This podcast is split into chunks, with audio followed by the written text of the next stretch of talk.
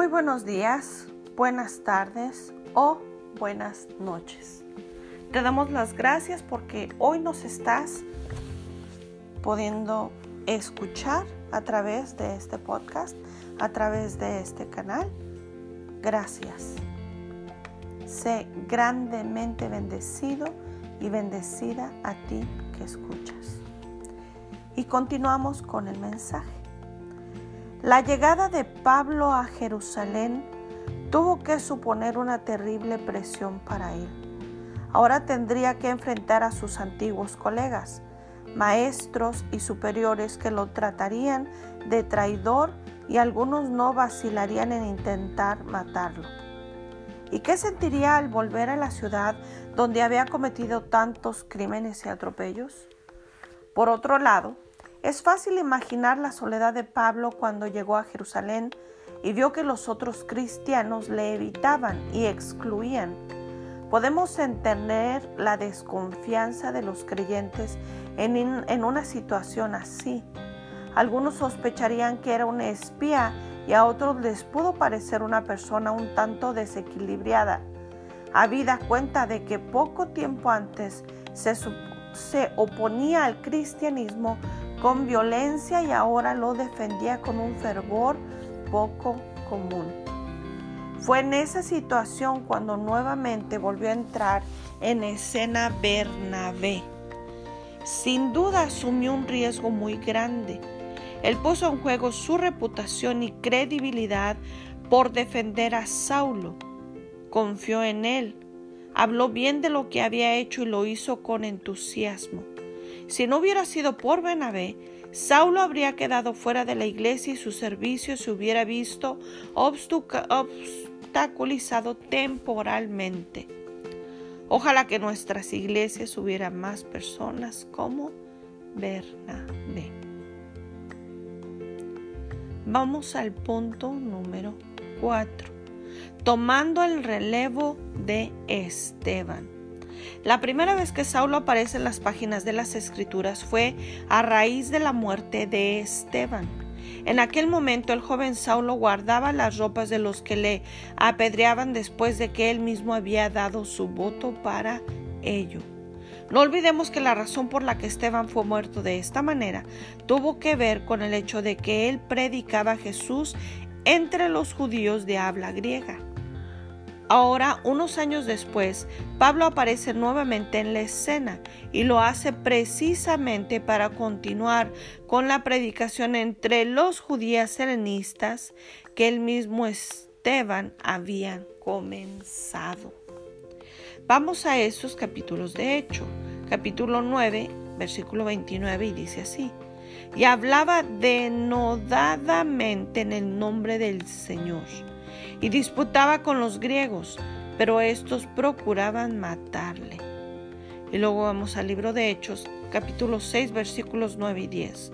Entonces se levantaron unos de la sinagoga llamada de los libertos y de los de Sirene, de Alejandría, de Cilicia y de Asia, disputando con Esteban, pero no podían resistir a la sabiduría y al espíritu con que hablaban. Esta idea de tomar el relevo es muy frecuente en la palabra de Dios. Isaac sustituyó a Abraham, Josué a Moisés, Eliseo a Elías y ahora Pablo a Esteban. Y ahora veamos algunos años en Tarso. El libro de Hechos 9, 28 al 30 dice así. Y estaban con ellos en Jerusalén y entraba y salía y habitaba denodadamente, hablaba denodadamente en el nombre del Señor y disputaba con los griegos, pero estos procuraban matarle cuando supieron esto los hermanos le llevaron hasta Cesarea y le enviaron a Tarso. Como ya hemos señalado, la estancia de Pablo en Jerusalén tuvo que ser especialmente difícil, a excepción de su entrevista con los líderes de la iglesia, que resultó muy fructífera. Todo lo demás parecía estar en su contra. Fue en esa ocasión cuando orando en el templo el Señor le mostró que los judíos no le iban a recibir y que por lo tanto lo enviaría a los gentiles. Pablo no estuvo muy conforme en un principio, pero los hechos no tardaron en confirmar lo que Dios ya le había anunciado. Así que en medio de una terrible persecución tuvo que escapar de Jerusalén con la ayuda de los hermanos y volver a Tarso, su ciudad natal donde probablemente pasó otros cuatro o cinco años en comparativa oscuridad. Su regreso a Tarso tampoco debió ser fácil. Él se había ido de allí como un prometedor estudiante rabínico, pero ahora volvía como un cristiano despreciado. Pero quizás sentía también cierta angustia por la situación que vivía. Si el Señor le había comisionado para llevar el Evangelio a los gentiles y para alcanzar a reyes y gobernantes, entonces, ¿por qué pasaban los mejores años de su vida en Tarso? Todo esto parecía un contrasentido. Seguramente hubo momentos cuando esta situación le resultó difícil de soportar. Sin embargo, Dios tenía buenas razones para proceder de esta manera. En primer lugar, durante esos años en los que Pablo estuvo en Tarso y de los que no sabemos nada, tuvo lugar una auténtica revolución dentro de la iglesia los gentiles fueron admitidos a la iglesia en igualdad de condiciones con los judíos. Este fue el paso preliminar necesario para que la obra misionera de Pablo pudiera comenzar su desarrollo pleno entre los gentiles. En segundo lugar, tanto él como nosotros tenemos que aprender que ninguno somos imprescindibles en la obra del Señor a pesar de que alguien pudiera pensar que los dones de Pablo se estaban desperdiciando de una manera incomprensible, el versículo siguiente nos indica que la obra de Dios continuaba con gran bendición. El libro de Hechos, capítulo 9, versículo 31 dice así. Entonces las iglesias tenían paz por toda Judea, Galilea y Samaria y eran edificadas, andando en el temor del Señor y se acrecentaban fortalecidas por el Espíritu Santo. Dios no necesitaba a Pablo y en Tarso aprendió que era él quien necesitaba a Dios. Nadie es indispensable ni irreemplazable. Solo Dios lo es. Esto nos hace humildes. Tenemos que recordar esto con frecuencia porque fácilmente caemos en la tentación de pensar que el éxito de la iglesia depende de ciertas personas a las que colocamos en pedestales, un pastor, un cantante, un predicador. Esto no es bueno para esas personas porque nadie digiere bien la fama, pero tampoco es verdad porque el secreto de la bendición de cualquier iglesia es el Dios Todopoderoso.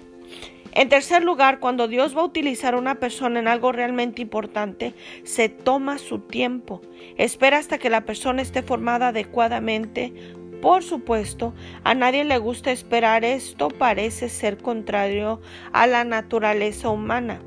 En especial cuando somos jóvenes, queremos pasar rápidamente a la acción y que Dios se apresure a darnos todos aquellos que deseamos, todo aquello que deseamos. Hemos comentado la necesidad de cultivar una comunión íntima con el Señor. Por esto ha de perdurar en el tiempo. No sirve con tener una bella experiencia en un momento concreto de nuestras vidas. Si no perseveramos, no veremos el fruto. Y Dios no tiene prisa, Él espera hasta que estemos listos.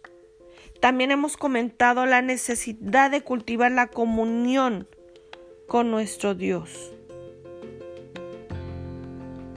Cuando olvidamos la importancia de esta obra silenciosa en la presencia de Dios y nos lanzamos precipitadamente a ministerios públicos en los que recibimos notoriedad, luego descubrimos que no estábamos preparados para ejercerlo y esto acaba destruyéndonos con el tiempo. Con mucha sabiduría, Pablo le dice a Timoteo que uno de los requisitos para reconocer a ancianos es que no sea un neófito no sea que envaneciéndose caiga en la condenación del diablo.